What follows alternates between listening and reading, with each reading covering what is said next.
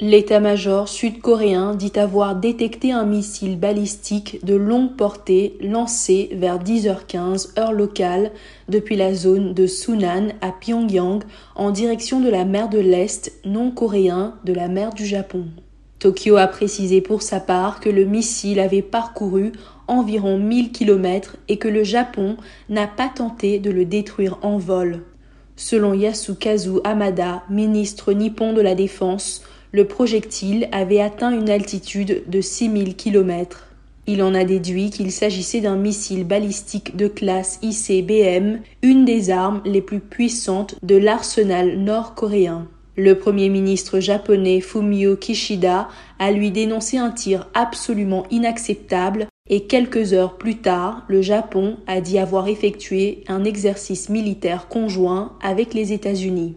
Le Japon, la Corée du Sud et les États-Unis ont intensifié ces derniers mois leurs manœuvres militaires conjointes face aux menaces de la Corée du Nord.